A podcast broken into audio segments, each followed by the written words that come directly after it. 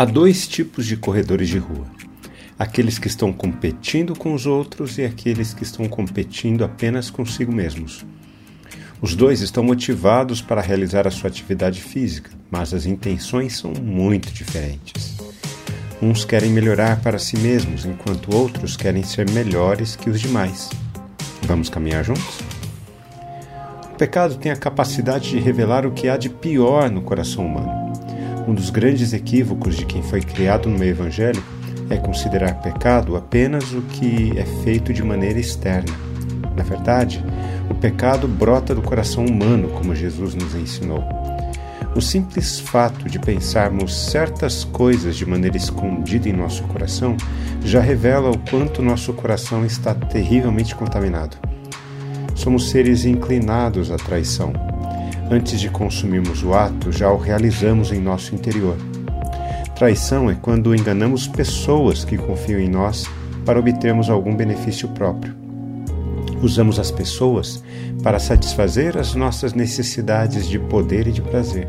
E quando vivemos em benefício próprio, traímos o próprio Deus, pois Ele nos criou para vivermos, para abençoar os outros. Ao cair da tarde, Jesus chegou com os doze quando estavam à mesa e comiam, Jesus disse: Em verdade lhes digo que um de vocês, o que come comigo, vai me trair. E eles começaram a entristecer-se e a perguntar-lhe um por um: Por acaso seria eu? Jesus respondeu: É um dos doze, o que comigo põe a mão no prato. Pois o filho do homem vai, como está escrito a seu respeito, mas ai daquele por quem o filho do homem está sendo traído. Melhor seria para ele se nunca tivesse nascido. Eu costumo dizer que visita a gente recebe na sala e quem é de casa é recebido na cozinha. Um dos ambientes de maior confiança em uma casa é a cozinha ou o ambiente onde as refeições são realizadas. Nesta refeição de Jesus com os discípulos, vemos uma vez mais que Jesus tinha pleno controle de toda a situação. Ele não foi pego de surpresa, muito pelo contrário. Ele sabia exatamente o que estava acontecendo e o que iria acontecer em todos os seus detalhes. Jesus já dissera que seria traído. Agora ele declara especificamente que será traído por um amigo, por alguém que está naquele ambiente de confiança durante uma refeição. O ar de tranquilidade e aceitação mútua que caracteriza o compartilhar uma refeição é rompido por essas palavras. O traidor não é nomeado, pelo contrário, a ênfase está na participação dele na comunhão como um dos doze.